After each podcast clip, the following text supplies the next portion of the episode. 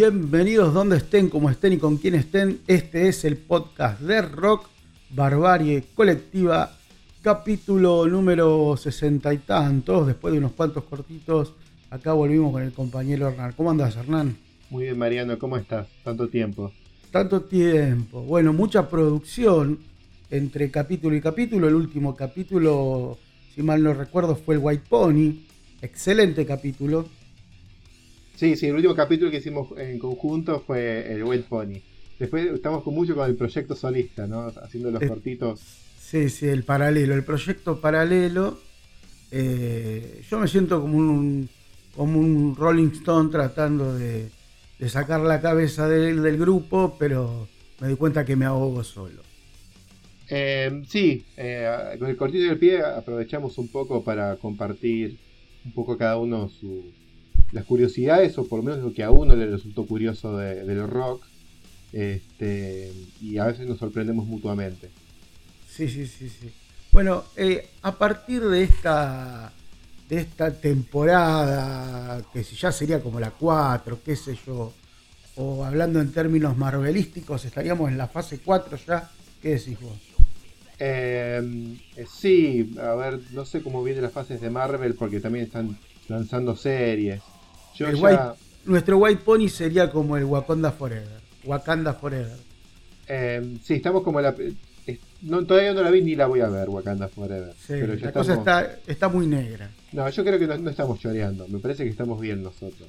Estamos, ¿Vos decís que están choreando los de Wakanda? Sí, ellos son choreo las películas de Marvel. O sea, bien por ellos que están sacando películas con rating no sé cómo se Con rating, claro. O, con taqui, éxitos de taquilla que ponen 200 millones de dólares y juntan 3 mil millones de dólares.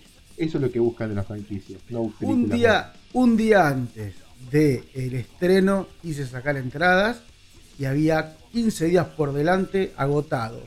2D, 3D, 4D, 5D, con un petizo que te abanica. Sí. Impresionante. Causan un hype y es una cuestión de no querer perderte el próximo capítulo, pero son de una historia interminable de, choreo y nada, después vas a, te comes una hamburguesa y te vienen los muñequitos y después sale algún videojuego, de alguna manera te siguen manoteando el bolsillo. Lograron una franquicia de todas las dimensiones, este, lo que hizo Kiss con el rock más o menos, ¿no? Que te, claro. sacaban guita por todos lados. Este, nada, pero son son películas inconsistentes, o sea, son como capítulos aparte no son películas que se mantienen, que tenés que ver, la puedes ver aparte, puedes ir y verla, tenés que haber visto 40 películas anteriores, con lo que tenés que dar es como una droga, y lograron eso, desde obviamente las películas hoy las hacen desde el departamento de marketing, no, las hacen, no la escribe alguien, este, no importa los cómics, ni, el trasfondo del origen de los personajes, si los hizo Stan Lee o Juan Pelota. Es una franquicia que te agarró de los huevos. Este. Es lo mismo que, eh, como que eh, Rápido y Furioso. Rápido y Furioso salió una película de mierda hace 20 años. Después la 2 y la 3 no le importó a nadie o recuperaron la guita, pero a partir de la 4 metieron a la roca. Que no es un buen actor. El tipo hace siempre el mismo personaje, medio antihéroe, canchero. Y ese siempre las mismas películas y hicieron 5 películas más de Rápido y Furioso cada película sale 250 millones de dólares y recaudan 1.500 millones de dólares. Y es eso, es invertir una guita y multiplicarlo por 10. Si lo multiplicas por 3, es son iguales. Y son todas iguales, escenas de acción una tras otra. Ya las viste una y otra vez. Al final esos directores de mierda como Michael Bay, que hacía Armageddon o las de Transformers, eh, resultó ser un, un Spielberg moderno. Ni Spielberg puede puede hoy lograr taquilla como hacen estos tipos. Las, últimas de Jurassic Park son una porquería y son eso, son Rápido y Furioso y Avengers. Eh, es todo lo mismo, es toda una especie de... Las de Godzilla, habían, eh, salido Godzilla vs. Kong, sí. salieron varias y es todo lo mismo, es una especie de cine catástrofe gigantesco y fantástico. y fantástico y todo, hasta las de Star Wars cayeron en esa. Eh, y la, idea es que una semana antes de que salga la película ir y tener el combo en la hamburguesería con el muñequito. Mis nenas tienen como 40 y no vieron ninguna. Y esto, y esto que te genera, ¿no? Esta, esta suerte de apocalipsis zombie que estabas planteando, casi este futuro distópico este, cinematográfico, tiene que ver con tu volver a, las películas de los 40, los 50, por eso esos cortitos y al pie basados en películas mudas, por ejemplo, o, de, eh, terror. Eh, volví a, mis orígenes, ¿viste? Este, estoy ¿viste? como mi propia función privada.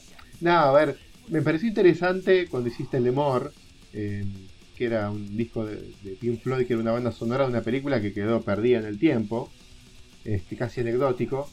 Eh, entonces, nada, Black Sabbath siempre supe que se llamaban por una película que se llamaba Black Sabbath. Eh, el metalero nunca se puso a ver Black Sabbath. Porque no, era una película que no se conseguía, no, estaba en VHS en ningún lado. Está en YouTube, la vi, interesante película, y hice el cortito del LP, lo mismo que White Zombie. Y hay muchas discos, canciones de rock o bandas que tienen un tipo de inspiración o mención a películas clásicas de acción. Este, fui puntualmente por esas dos porque me parecen las menos conocidas. El último de La Naranja Mecánica que hice, me parece que es una película muchísimo, muchísimo más popular. Sí. Eh, hay mucha referencia en el rock de La Naranja Mecánica. Eh, pero bueno. Y hay toda, hay toda una época contada en la película, ¿no? Exacto. Sobre todo la película que marca el cine de Stanley Kubrick y es un reflejo más o menos de lo que pasaba en la época. Por eso hicieron.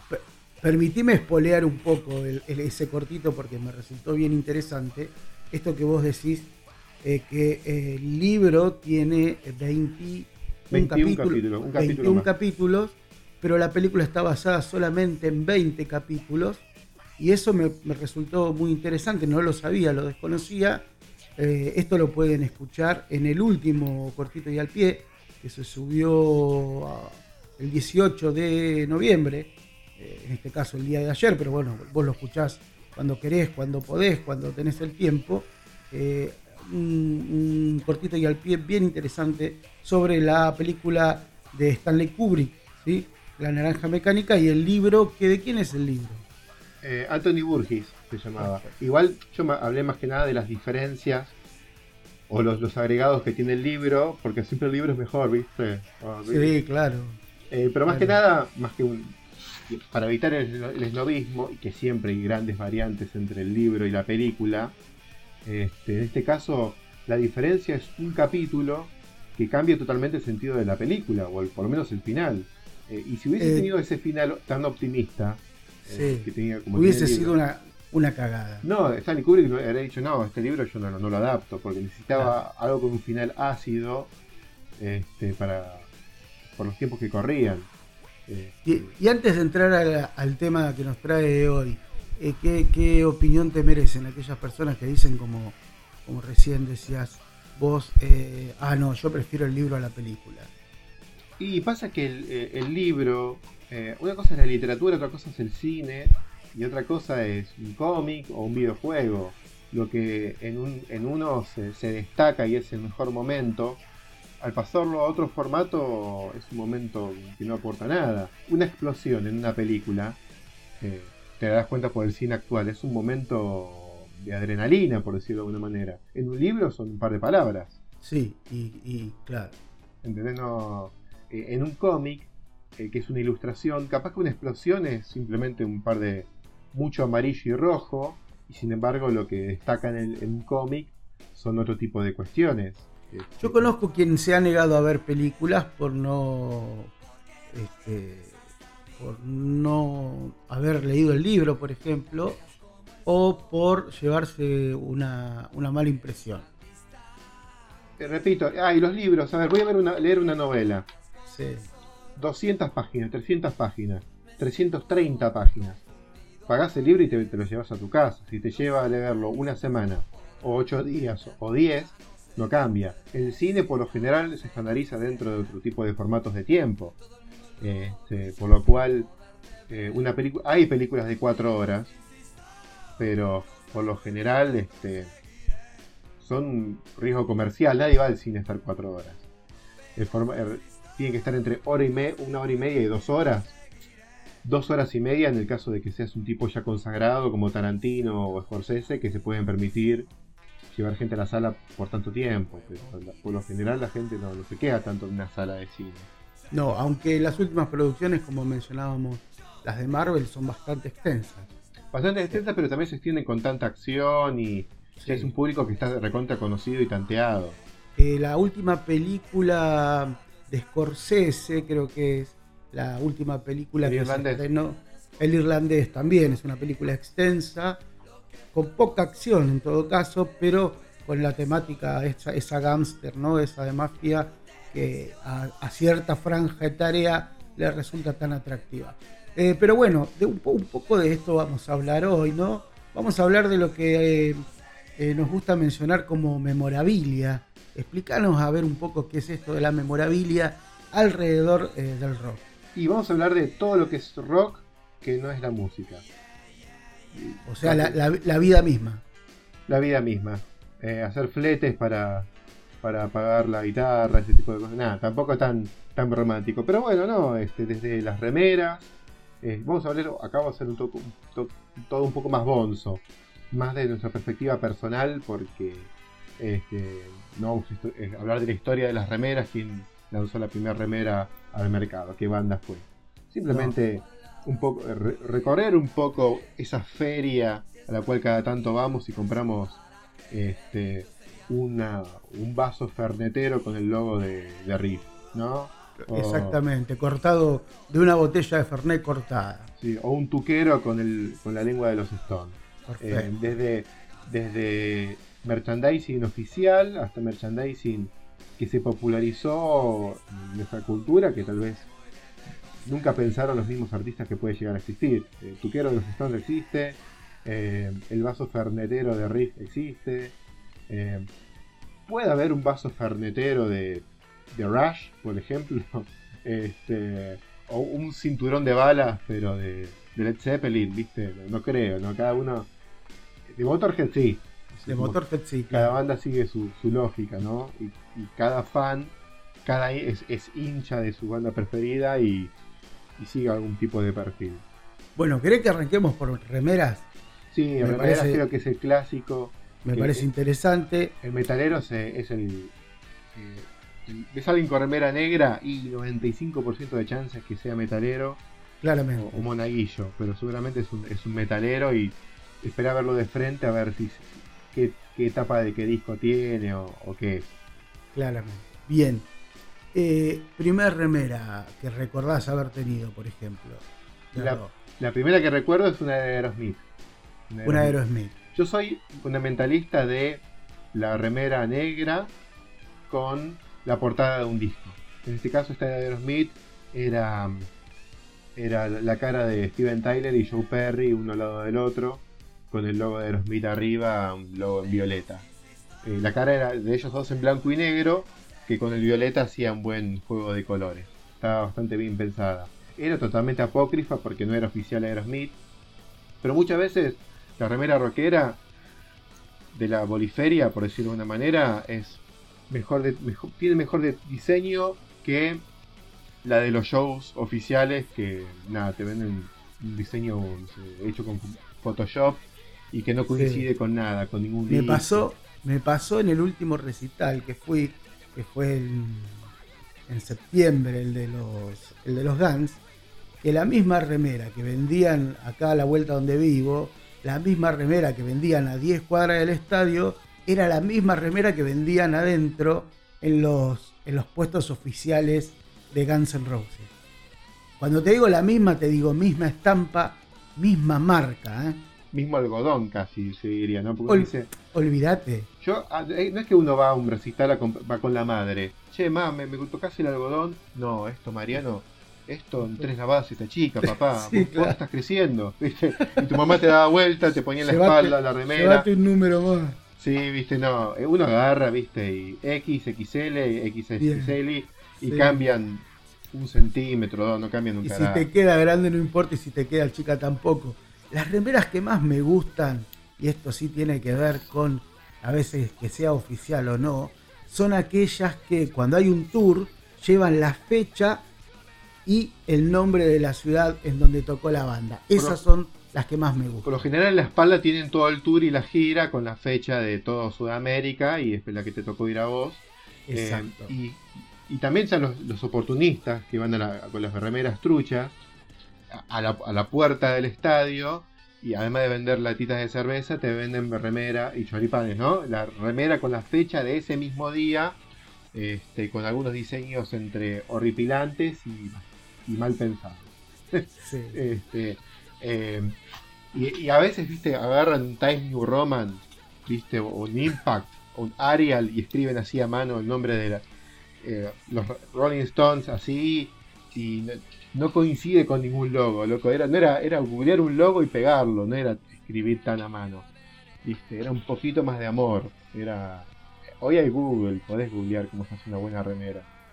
¿Viste? Hay tipografías horribles a lo largo y ancho de todo Word todo el paquete Office y a veces eligen la más, la más fea que hay. La más fea, la, que está más a mano. ¿Y cuál es, eh, ¿y cuál es la que hubieses querido tener y no conseguiste o no te compraste? Y a ver, este, hay una de, de Ozzy, año 82, que me encantó siempre, y no hay fotos, hay pocas fotos, que es una de un dibujo de un, de, un verdugo este, dibujado tipo caricatura y el verdugo está sosteniendo la cabeza de Ozzy, pero la cabeza de Ozzy es una, es una foto recortada de, de Ozzy Osbourne, con, en esa época Ozzy con el pelo rubio hecho este, bien parado, bien melanudo. Este, que me pareció muy Mortal Kombat. Viste que en Mortal Kombat era un juego, violento, hecho con, fotos, no eran dibujos. Eh, como, eran, y me pareció muy copado cuando lo vi, pero no, nunca se volvió a, reeditar o a conseguir esa remera.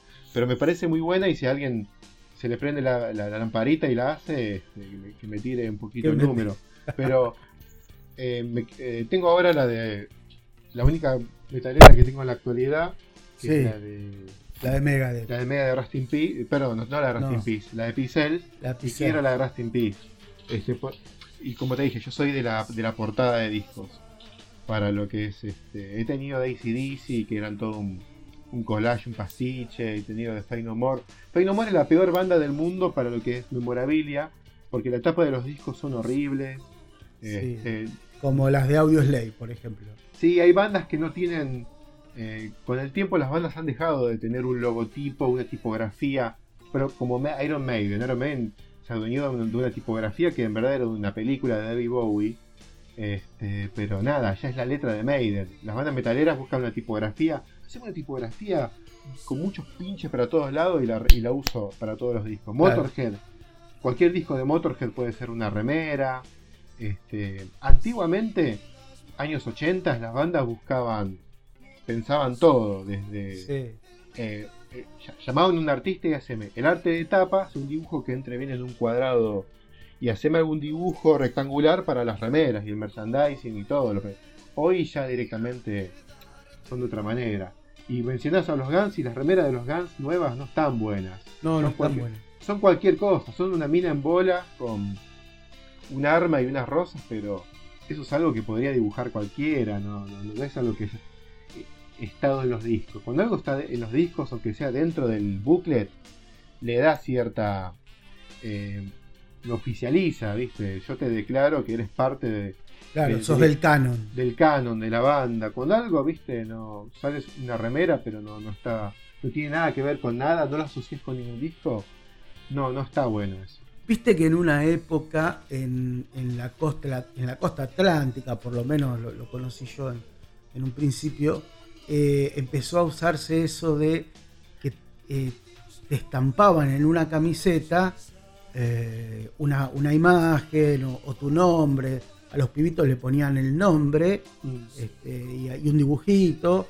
O vos ibas con una, con una imagen que, podías elegir ahí de una variedad. No había computadora para imprimir nada. Este, sino que vos elegías ahí y te, estampaban una camiseta. Más adelante, bueno, ahí primer camiseta de los Rolling. Eh, porque bueno, había una lengua, siempre había entre las de adultos una lengua de los Rolling. Ahí salió primer camiseta de rock, digo en este caso para mí. Eh, y una que después, con el mismo sistema, me hice, y esto ya en la década del 90, eh, fue una de Steve Ray Vaughan. Eh, la tapa del disco, ¿cómo se llama? The Sky is Crying. Una tapa que tiene la foto de él y el título del, el título del álbum al costado, escrito así medio desprolijo, ¿viste? blanca, no negra, blanca. Eh, Blanca va, pero las portadas se lucen en negro. clara, claramente. Eh, y la que, por ejemplo, me hubiese gustado comprarme y nunca me compré, y no porque sea fanático de los Stone, o vos sabés bien que no lo soy, es, ¿viste la tapa de Flashpoint? Sí. Que tiene, ese, que tiene como un fósforo con, una, con un fondo rojo. Sí. me parece increíble ese, ese dibujo eh, para una remera. Donde él me lo cruce, lo quiero. no hace falta que tenga la lengua. No hace falta que tenga, diga Ronnie Stone. Vos ves el, fósforo. Y vos, sabés qué es. Sabés qué es eso. más, allá que de que el disco es un discazo, me parece que eh, eh, gráficamente es genial ese, ese, ese arte de tapa. bueno, después también están, los buzos eh, nunca compré buzo. No, buzo no. O remera de mangas largas sale muchísimo más cara que de mangas cortas. Escúchame, ¿sabés qué de White Zombie? White Zombie debe ser de las últimas bandas que ha sacado buen merchandising, porque Rob Zombie es dibujante y dentro de los discos de, de White Zombie siempre hay unas ilustraciones hechas por él, siempre muy trash, así tipo el Rat Thing, que es esa rata con los ojos saltones y los dientes para todos lados. El que se usa para los hot rod. Exactamente, siempre hago referido a los coches y siempre hay buenos dibujos. Marilyn Manson era un tipo que también tenía buen merchandising porque el tipo también es artista plástico y, se fijaba en la parte de, la imagen. Pero hoy en día la mayoría, o los, los redonditos, ¿no? Que tienen a rocambole, siempre, siempre hay algún dibujo que, aunque se parezca a rocambole, a pesar de que no esté en ningún disco, ya ya suma bastante. Bueno, eh, la remera de octubre debe ser una de las remeras más vendidas en Argentina, por ejemplo. Sí, y, es, y ese, ese, esa imagen con la cadena en la mano, no sé si está en, el, No sé si está en el álbum. No. Este, pero se convirtió en una iconografía. También yo algo que compraba mucho de pibe eran este, colgantes. Viste que los colgantes eran un hilito negro y con un dije de, de algún metal barato un poquito pintado a mano y nada, ahí me he comprado un montón de cosas, logotipos de bandas. Generalmente era el logo, si la banda tenía un logo, el logo de los Guns N' Roses lo he visto mucho, el de la bala, ¿no? Porque es un, un círculo, entonces es el que mejor va. La cruz de Black Sabbath, este, yo tenía una, una campana con el que decía ACDC. Este, pero después se te perdían porque estaban agarrados como los llaveros, ¿viste? Una, el llavero también los pierde porque está agarrado de un.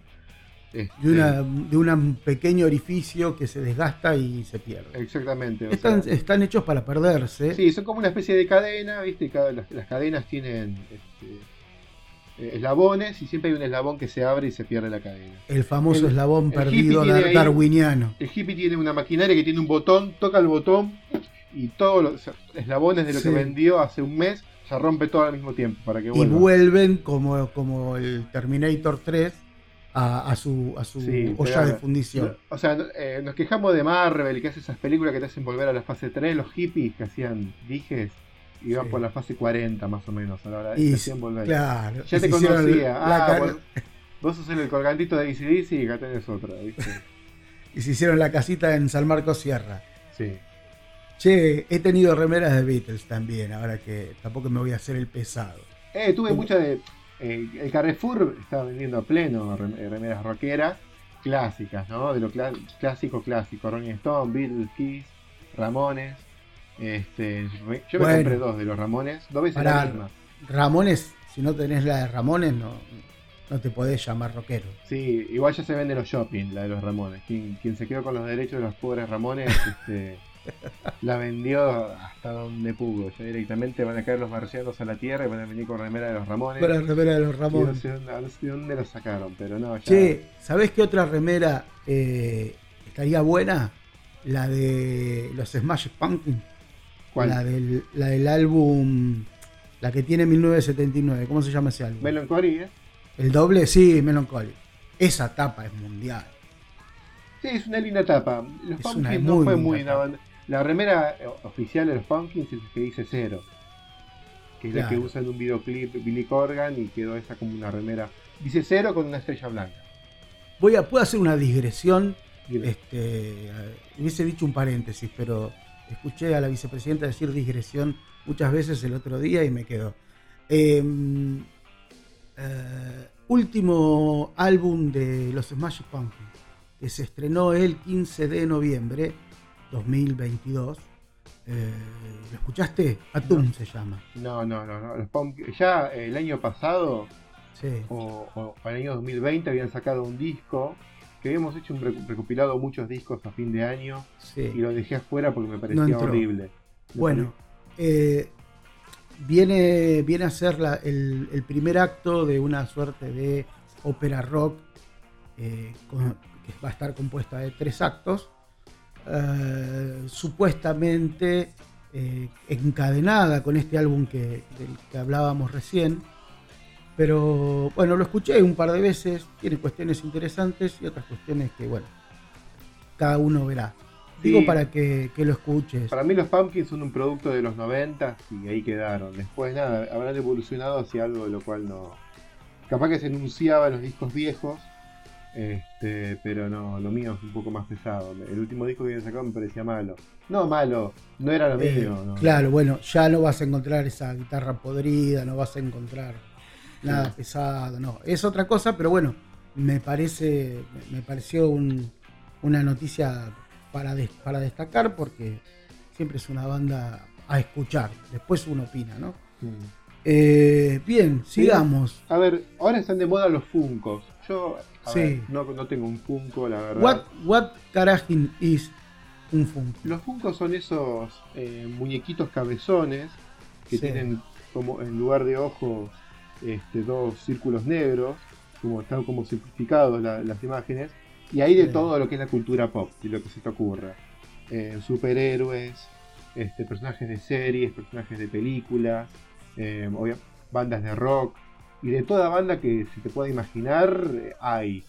Aunque sea, viste, hablamos de bandas consagradas, ¿no? Y a veces de un mismo artista Freddie Mercury, por decirte algo, hay varios muñequitos de Freddie Mercury de las diferentes etapas. Batman, de diferentes tipos de Batman, diferentes etapas de Batman. Este, obviamente lo que más debe salir, y sacan varias versiones alternativas, ¿no? Pero es muy popular y los rockeros suele tener un Funko de su banda favorita. Este, llame, Kiss, en toda la que hay se meten Kiss. Este, los Rolling Stones, Freddie Mercury vi, como te dije, vi mil variantes de Freddie Mercury, los Guns N' Roses.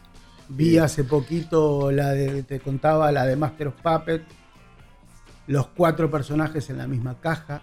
Le damos siempre aquí si Metallica también hizo merchandising de todo lo que pudo. Pero obviamente. Este, eh, a ver, después pasaremos al merchandising tipo la, la, tabla de picada, viste que este, creo que seguimos a alguien en Instagram que hace tablas de picada roqueras. Este, claro, que, quema ACDC con el soplete para. con el aparatito para soldar estaño. Por eso, y que no, en verdad no es, no oficial y creo que Metallica nunca se le prendió, pero bueno, todos a veces tenemos el, vaso de Fernet, como dijimos, con el logo de la banda, eh, el cinturón, eh, viromes, este, no sé, la feria hippie sale con todo tipo de. Sigue existiendo la feria hippies, ¿no? Sí, claro. Por eso. Sin hippies. O sea, son todos unos hippies medio raros. Este, muchos hippies con también. Este, pero sí, sí, bien. Son artesanos, digamos, feria de artesanos. Pero siempre está eh, el rockero viendo algo y capaz que viendo algún, algún muñeco eh, tejido a mano, viste, que me, pidió la nena, y alguna porquería te trae. No, pero eso es vudú. Ah, ah, para la nena. Sí, sí, para la nena. La nena también Escúchame, en una época, la, nena también es demoníaca.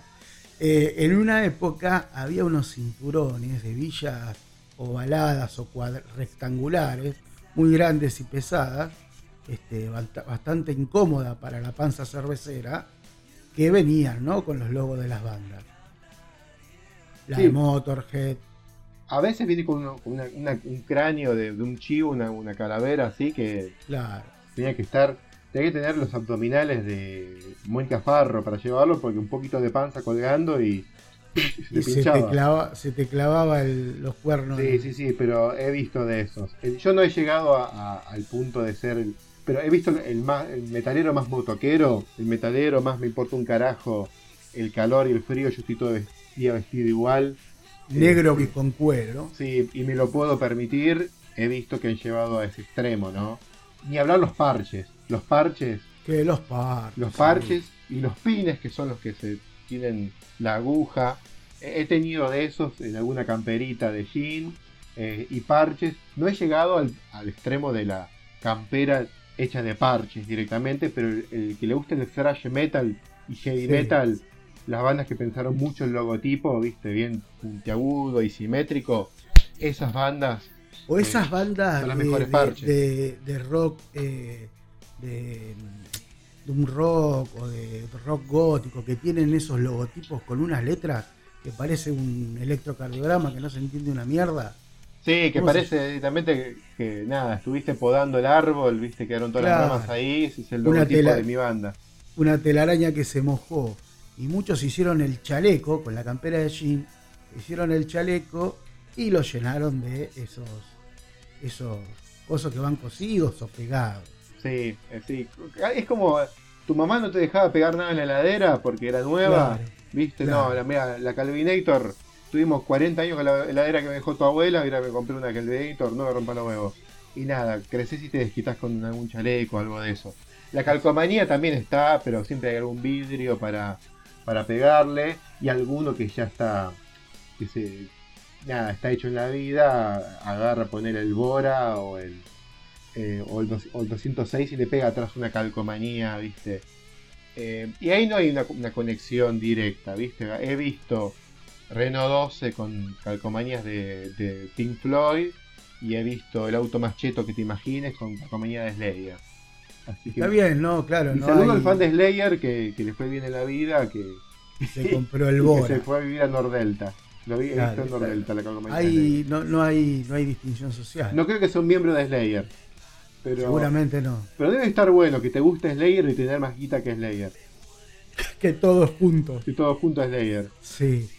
Eh, pensando, me quedé pensando en las camisetas. Camiseta que me hubiese gustado tener es alguna camiseta con alguna tapa de, de algún disco de Manowar.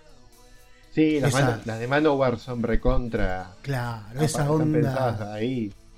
Eh, esa onda eh, cómic de, no sé, D'Artagnan, tienen esa onda. el, estilo, el, estilo, que hizo Fran Frazetta en los 70 que después acá en las portadas de revistas como todo lo que era de, era de Columba, ¿no? La Fier, bueno, la Fierro no era de Columba, ¿no? Pero bueno, la Scorpio. La este, Scorpio, claro. La Fierro cuando salieron tenían esas portadas de, mujeres tetonas dibujadas de forma eh, medievales, dibujadas mucho, mucho músculo. Mucho músculo, mucha Exacto. Pectoral aceitado, este, mucha eh, ciencia ficción medieval, ¿viste? Medieval, tal cual y, pensando, y pensando también en ese tipo de arte, se me viene a la cabeza el tatú, que no sé si lo habíamos hablado en, la reunión de preproducción. hay mucho tatuaje rock. Sí, eso ya es un libre albedrío de cada uno se tatúa lo que quiere y lo que le dé el cuerpo. Lo que le dé el cuerpo es muy interesante de, analizar. A ver, ¿cómo es eso de lo que le dé el cuerpo? Y a ver, hay gente que se ha tatuado toda la espalda eh, a ver, el que se tatúa, se tatúa toda la espalda con un dibujo, o de golpe se tatúa, como volvemos al ejemplo de los parches y un tatuaje chiquitito al lado del otro. Este, antes no había tanta armonía, hoy ya está todo un poco más, más pensado. La gente piensa una manga, por ejemplo, ¿no? Pero antes, era, no, hacerme acá la lengua y acá al lado. Pero lo que pasa es que antes no había mucho tatuador, no había mucho tatuador profesional este, y no había mucha virtud. No había, tal cual, tal cual, no había mucha virtud. Este... Hoy sí está el fotorrealismo por todos lados. hay que ponerla, ¿eh? Hay que poner la guita que hay que poner, pero si la Sí, pones, sí, sí, sí. un- Porque con el curro de que no, porque los materiales son importados, este, te asesinan.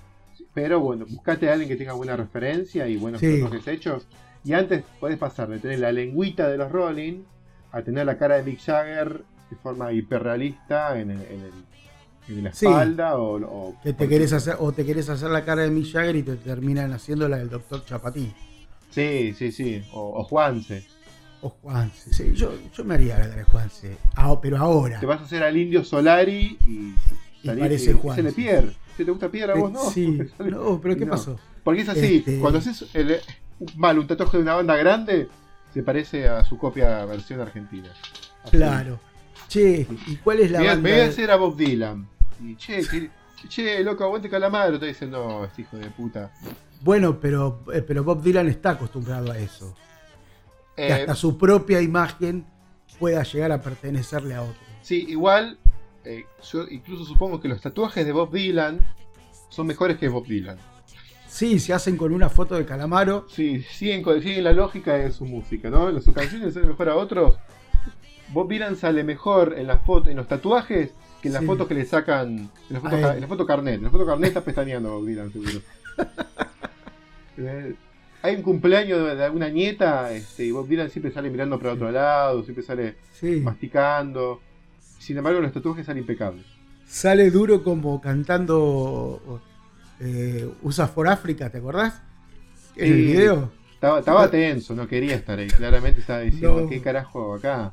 Claro, ¿dónde está mi. dónde está, dónde está mi doppelganger? Sí, ¿dó- ¿dónde está mi, mi- mi carrera? Porque el tipo, todo el mundo cantando virtuoso alrededor de él y el chabón. Sí, sí. y- y- y- y- Aparte que le toca cantar a él, no es muy. eh, no es la mejor parte de la canción. No es la mejor parte. estaba un muy- poco en el olvido de Bob. Desde los, los 70 lo, lo detestaron a él y estaban mitad de los 70 diciendo que carajo acá me va a servir de algo esto y estaba incómodo por- con artistas que no eran los artistas que eran compañeros de él estaban todos o muertos en el 69 Claro. ¿entendés? y o ya directamente los algunos ya estaban retirados Crosby, Claro. And Nash estaban los tres retirados todos jubilados este, a los 40 años se jubilaron ¿no? Este, Joe Cocker no sé Joe, tuvieron Joe Cocker tuvo su renacer este, por películas eh, thrillers eróticos, ¿no? Pero Claro. estuvo perdido 15 años también Joe Cocker. Si no fuese por Déjate el sombrero puesto, no nos acordaríamos. Lo del- Tina Turner, entonces fue, fue un artista que tuvo un, un resurgir, pero en ese momento en We Are the World, pobre, estaba, estaba perdido. este. Eh, es como David Carradine en una peli de Tarantino. El tipo dijo, acá o, o vuelvo o, o- o- o no vuelvo nunca más. O me quedo acá. Sí, bueno, igual David Carradine terminó bastante mal, pero bueno. eh, Che, escúchame, quizás el, el tatú argento más eh, que más se haya esparcido es el de los redondos, ¿no? La P y la R de Patricio Rey, Sí, y también el que habíamos mencionado, de ese personaje con la cadena.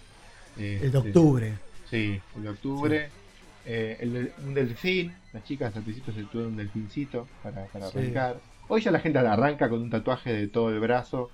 Sin tener en cuenta que puede llegar a doler. ¿no? Entonces después están Sí. llorando con 14 sesiones de tatuaje porque no aguantan más, más de media hora. Pero bueno, hay que arrancar desde lo chiquitito. Yo personalmente tengo eh, un fueguito de Fake No More, que es el que aparece en The Real Thing. Sí. Pero con el tatuaje, Pobrecito. con cualquier Buscate- tatuaje Buscate una banda que tenga algo bueno para tatuarse. Eh, ya la, ya la, o sea, lleva lidocaína, Sí. lleva la voz porque el tatuador nunca tiene nada de lidocaína, así que vas a, o Ah. morder un pedazo de madera, como cuando a Rambito y Rambón, sí. Olmedo le cose el culo a, Al a gordo. Porcel que muerde una metralleta y la parte al medio. Si uno no, no tiene tolerancia al dolor, Ya eh, no tenés ganas de sufrir. No, por eso. este, Con así que la, con, la, con la paternidad te alcanza. Piénsenla, piénsenla bien antes de tatuarse y piensen bien el diseño porque es para toda la vida. Igual te repito, Pero Antes- es un consejo del viejo choto. ese. Y no, pero, pero no es que. No estoy diciendo que no se tatúen, porque no lo van a poder enterrar en un cementerio cristiano. Estoy diciendo tatuate bien, pero busca a alguien que tenga talento. Porque hay cada uno también por ahí dando vuelta. Sí, sí, sí, hay, Este. hay mucho, hay mucho pelotudo. Eh, Pero bueno, volviendo a las remeras. Este, que, que le tengo ganas a remeras de Terminator, le tengo remeras Quiero remeras de Robocop y tengo ganas a una de Rambo que están vendiendo en Fuerza Propia. el otro día estuve haciendo averiguaciones, pero de, rock hasta rock llegué, hasta Massinger llegué, hasta Thundercat llegué, este, pero lo tengo que convencer al amigo que haga alguna de Rambo. Este, pero bueno, hacer chivo y tirar el chivo de fuerza propia. Hay una página que se llama Fuerza Propia, remeras con onda, donde Mariano, ahí pueden conseguir remeras rockeras copadas. Remeras rockeras, remeras con onda. la cara de Maradona. así que... Por ejemplo, remeras futboleras este, y de todos los talles. Este, sí que, por ejemplo, bibliografía, ¿qué podemos leer? ¿Es lector el rockero? Es una buena pregunta. Creo que el rockero lee solamente algún libro de la banda que predilecta, ve el logo como compra un disco y es parte del merchandising. Algunos libros los escribió Juan Carlos Nadie, un tipo que no lo conoce ni la concha de Valora. Muchas veces los escriben, este, algún, eh, son autobiografías que alguno de los músicos fue a buscar a este tipo que, que es escritor de rock y nos juntamos con él, el tipo sabe escribir y es periodista, tenemos una charla con él y él escribe el libro. Este, hay veces que. Un poco, la, un poco la que hace el indio, un poco la que hizo, la que ha hecho Charlie. Sí, hay algunos que le escriben ellos mismos su autobiografía y así estará redactada. Siempre hay un escritor fantasma. Eh, y otras veces directamente es un propio periodista deportivo, eh, periodista deportivo, perdón, periodista del rock que elige una banda en, cuestión y hace toda una investigación y lo escribe él. A veces es un tipo conocido, a veces no lo conoce nadie. Eh, y hay tipos como. Ay, se me fue el nombre, la verdad. Este, que siempre lo, venimos eh, mencionando, que es un que es un famoso periodista de rock eh, británico que nada, Axel Rose todos los días lo llamaba para, para hacer catarsis y después cuando el tipo publicaba eso, Axel le decía que era todo mentira. Este, Mick, ¿cuánto? Mick Ross era. No me acuerdo el nombre, ahora te lo voy a tirar. Eh, no, no era Mick Ross, la concha, ¿cómo se llamaba este? Bueno, no importa. Eh, pero hay, bueno, hay muchos periodistas de rock que viven de escribir biografías o libros a nivel general. Yo tengo varias. La revista Headbangers estaba escribiendo muchas eh, autobiografías. y yo tengo la de Mustaine, que me ayudó mucho en el, cuando hicimos Rust in Peace. Y tengo la de Tony Yomi. Además de otros sobre, de estilos musicales y eso, pero tengo Lo, en, la, en una cuestión más de cabotaje, más aquí argenta, eh, el, uno de los biógrafos de Charlie, este, ¿cómo se llama? Sergio Marchi. Eh, el otro día en la famosa entrevista de Juanse con, con Ciro, ¿Te acordás que hicimos un cortito de Juanse con Ciro? Este, sobre Juanito y el carposaurio. Bueno, de esa, de esa entrevista que prometimos en algún momento hacer un capítulo, sale una pequeña anécdota que dice que eh, Marchi estaba conviviendo con Charlie, con la troupe de Charlie, donde estaba incluido el propio, el propio Juanse, y en un momento Charlie lo raja la mierda a su, a su manager y le dice a, a Marchi, bueno, vos que estás todo el día acá, que sos el que mejor me conoces, Charlie estaba pasado en, ese momento de estupefacientes, hacía siete días que no dormía, entonces Charlie le dice, vos vas a ser ahora mi manager. ¿Qué, es lo primero que tenemos que hacer?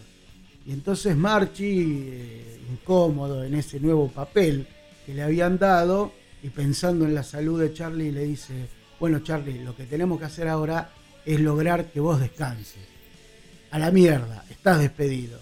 Y eso duró eh, Marchi siendo el manager de, Charlie García, ¿no? Un pedo, ni 15 minutos. Eh, bastante apócrifa la biografía, a mi, a mi modo de ver, eh, de Marchi sobre por lo menos Charlie. Pero bueno, es un periodista que hoy no no es tan reconocido, pero ha hecho una, carrera dentro del rock, ¿no? Sí, cuando vino Cobain a la Argentina, creo que él, fue el que lo entrevistó. Este, ha tenido una carrera muy, muy grande, pero siempre tranca, con un perfil tranca. Un perfil tranqui, sí. Mick Wall era el que yo decía, el, periodista eh, británico, este, periodista de rock británico que, que sacó un montón de autobiografías, un montón de biografías. Guns N' Roses, Led Zeppelin, eh, Metallica, Black Sabbath, Iron Maiden, Axel Rose, este, un montón. Bueno, pero hay, hay biografías que están piolas, plagadas de buena data, este, especialmente la de las bandas más quilomberas, vamos a ser sinceros, y otras biografías que son un embolio. La realidad es esa. Yo he leído biografías de, eh, no sé si se dice biografía cuando es de una banda, de Pink Floyd, que son un verdadero, un verdadero bodrio. Y Pink Floyd, que no sé, es algo muy para el, para el fan de Pink Floyd, no sé qué tanto puede haber de... Por eso te digo, pero si lees, no sé, una biografía de, de Ozzy, bueno, vas a tener vas a tener tela de donde cortar, ¿no? A ver, hicimos un, un capítulo dedicado a, a Ozzy y lo cortamos más o menos en el año 1990 y pico. O sea, a ver, por ejemplo, hicimos el de biografías, ¿te acordás? Sí. Yo elegí una película de Def Leppard. ¿No? Y en Def Leppard en los 80 les pasó de todo. Estaban menos culo que los Kennedy. Pero del, pero del 92 al 2022, en 30 años no les pasó un carajo. No, ni vendieron un puto disco. Pero no sé si vendieron algo, pero no les volvió a pasar nada, ¿viste? No es que se le cayó la avioneta y se murió, eh, o, el baterista perdió el otro brazo, ¿viste? Como que ya. Este, no, o sea, como en los 80 le pasó de todo, una biografía así de, gorda de los 80, y después el resto de, los de los. De los 1992 para acá, este, la, época de Vivian Campbell es bastante aburrida. Le tocó, che, loco, yo pensé que estaba bueno acá. Me dijeron que estaba buena esta banda. Claro, ¿qué pasó? todo tomando té con leche. No, ya dejamos el alcohol. Ya nos pasó todo. Ya el, que vomitaba sangre se te cagó muriendo. La, biografía no termina con la incorporación de él a la banda. la eh, película, digo. La película no, la película no llega ni a eso. No llega ni a morir. Eh, el que se murió, que se me fue el nombre del guitarrista, que murió en el 91. La película corta en el 80 y pico, con cuando estaban por lanzar Histeria, alguno de esos discos. Pero corta bien la biografía, como la naranja mecánica, ¿viste? Claro. Ese, ese capítulo sobraba, ¿viste? La parte de Vivian Campbell, donde todo el mundo se hace viaje a la India, se limpian y sacan discos de mierda. No, no, no, no. Cortémosla acá. Queremos que termine acá arriba y que la gente se imagine el final con todos muertos en un accidente de, no sé, de carritos de golf. Pero o sea, envejecer no es gratis, ¿viste? Casarse y tener hijos y empezar a, pagar impuestos este, les termina jugando en contra de las bandas. Gracias, mi amor. Estoy acá con mi hija. Eh, atienda, atienda. Bueno, eh, el otro día estaba leyendo eh, viejas revistas eh, Pelo. Una vieja, revista Pelo que creo que era de finales de los 70 y había un, artículo, que más que artículo era un, anuncio publicitario, en donde se mencionaba una suerte de disco láser, que sería el, precursor de lo que nosotros conocemos como el DVD o el, o el Blu-ray, pero con la particularidad que tenía el tamaño de un LP. Yo desconocía eso. Exactamente, el tamaño de un vinilo. Transparente y vos podías conectarlo al televisor y ahí reproducir este, eh, imágenes y, sonido. ¿Y quiénes fueron los precursores en vender imagen y sonido en un vinilo? Adiviná. ¿ACDC o Kiss? Kiss, claramente. y Vos sabés que el reproductor parece tiene el tamaño de lo que nosotros conocemos hoy como la fotocopiadora, ¿viste? Sí. Una cosa inmensa, un aparato este, incómodo de trasladar.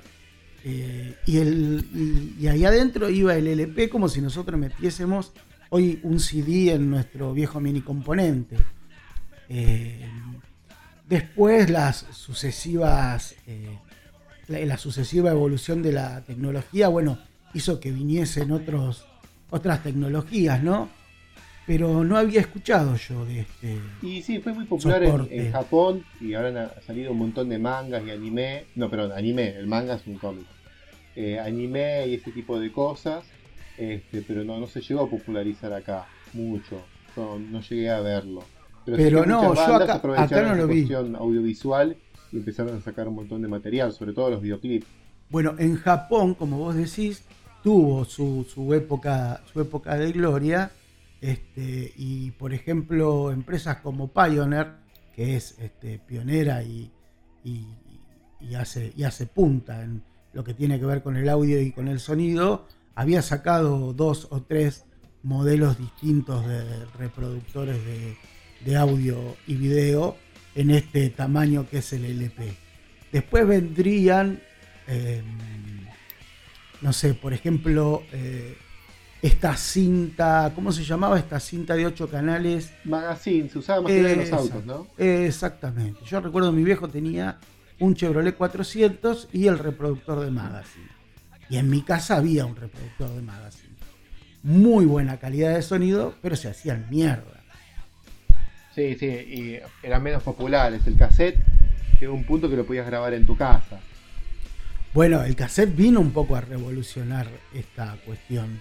Eh, si vos querés, la, piratería nace con el cassette. Porque, porque los soportes anteriores eran imposibles de regrabar. Así como el CD, el CD viene eh, regrabable, también viene a revolucionar un poco la, distribución de música, porque vos comprabas un original y lo podías eh, replicar tantas veces como querías en otro CD. Mm. El CD se grababa en 3 minutos, 4, dependiendo de la velocidad que le ponías. El cassette había que grabarlo en tiempo real. Eh, en tiempo real. Pero después salieron eh, algunos reproductores de cassette doble casetera que tenían grabación rápida. Ah, eso no. la última, la última época. Ah, lo último cuando ya no importaba. Cuando ya. Cuando ya todo el mundo andaba detrás del reproductor de CD. ¿Y te acordás que en una época había salido un formato que era el mini disc? También. Yo tuve dos o tres y los terminé perdiendo porque eran de, no sé, tendrían a lo sumo 5 centímetros de diámetro. Se usaba más, eh, a principio yo vi muchos de cuestiones de internet y eso y te venían, no sé, comprabas algo para la computadora y los drivers te, venían en un mini disc, pero en la música se usó muy poco, por lo menos que hayamos tenido nosotros. Yo este, recuerdo, eh, ¿sabes qué? Música eh, alternativa, o sea, de, tipos autos que se autogestionaban mm. la producción del disco, los grababan en mini disc. no sé qué eh, cantidad de minutos se podía grabar en un mini disc, pero muchos de los que vos ibas a ver a un, bar, por ejemplo, que te vendían el CD, muchos de ellos lo vendían en mini disc. Sí, sí, no fue muy popular y tampoco lo veo algo muy productivo porque deben entrar menos de 100 megas ahí. Así que no sé. era para entregar un EP, viste, un single. El, el vinilo, que es uno de los campeones absolutos de todo, este, que, fue desterrado y era volvió. También estaban los singles, que eran un solo tema, este, un tema de cada lado, perdón. Y era una. Antes de que exista el videoclip, el lanzamiento del single era lo más importante, era lo que repartían a las estaciones de radio para pegarla. Y algunos tenían un agujero mucho más grande porque eran los que se iban a repartir en las rocolas, en los diferentes pubs o restaurantes donde haya y, ahí la gente ponía una moneda y eso agarraba el, el disco y lo ponía y le, pues elegías la canción del 1 al no sé cuánto, elegías el número y se ponchaba esa canción y eso también ayudaba al ranking eh, ranking Billboard o lo que sea para lo que era se computaba eso, la venta de discos la venta de singles y cuántas veces la gente ponía, eh, eso en, la rocola este, Después las radios tendrían sus propios rankings, pero eran cosas, cosas de ellos. Pero tendría que tiene que ver con algo más, mucho más comercial que, no sé, que con el gusto del, radio escucha, porque la, realidad es que terminamos escuchando lo que se le cantan las pelotas a ellos. Sí, ven, eh, a ver, volvemos a lo de las películas, ¿viste? Difícil buscar algo, eh, ver debajo del iceberg a ver qué carajo hay. Hablemos de radio. ¿Cuáles fueron las radios que, escuchaste? eh, o, qué radios recordás que y yo soy de, diferencia? de rock and pop de punta a punta. Hace, bueno, 10 años atrás dejé de escuchar radio porque la rock and pop se, cayó a pedazos con, todo este todo este biribiri que se mandó Pergolini con Vorterix. Este, y también la rock and pop cayó en manos bastante siniestras, la verdad. Este, le hicieron mierda. Este, Pergolini tampoco se asoció con gente muy muy confiable para su para tener su propio Vorterix. Este, así bueno, pero Vorterix, yo eh, lo poco que la he escuchado, a mí no me parece una radio de rock. No, no, al principio, hace, no sé, año 2010, cuando pasó todo esto, este, que se fue Pergolini y con todo lo que era su programa cuál es, que eran como 40, 400 personas laburando para un solo programa, y agarró y desparramó todo a lo largo del día de, de Vorterix y algunas cosas anduvieron, otras se, volvieron a rock and pop. esa gente ya no está. Sí, no, ya no están. Eh, algunos están en otras radios. También el tiempo pasa y la vigencia es otra. Pero para mí la rock and pop, durante este, una buena cantidad de años, 90, 90 y sí, los 90. 2000 y pico. Este, previo a, la rock and pop hubo otras radios, pero que es más, muchos de los que fueron a la rock and pop surgieron de otras radios. Este, salieron radios online, de todo, pero yo no, no, no, no, me tiré nunca para ese lado. Eh, alguna vez que escuché alguna radio online por algún programa específico, pero ya prender la radio por algún programa en específico, lo hice solamente con, con Tiempos Violentos, que fue el programa que yo llegué a, consumir más. De la heavy rock and pop no, no tengo mucho recuerdo.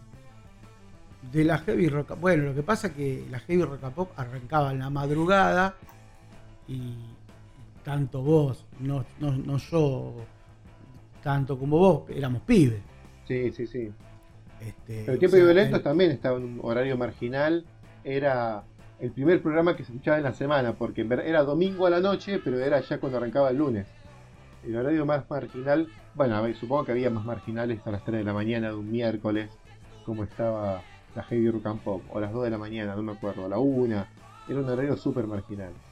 Pero. Pero las grandes estrellas del rock que visitaron la Argentina terminaban a la madrugada sentado en la mesa del ruso Brea tomando cerveza. Sí, ah, porque el programa le iba bien y había guita en los 90.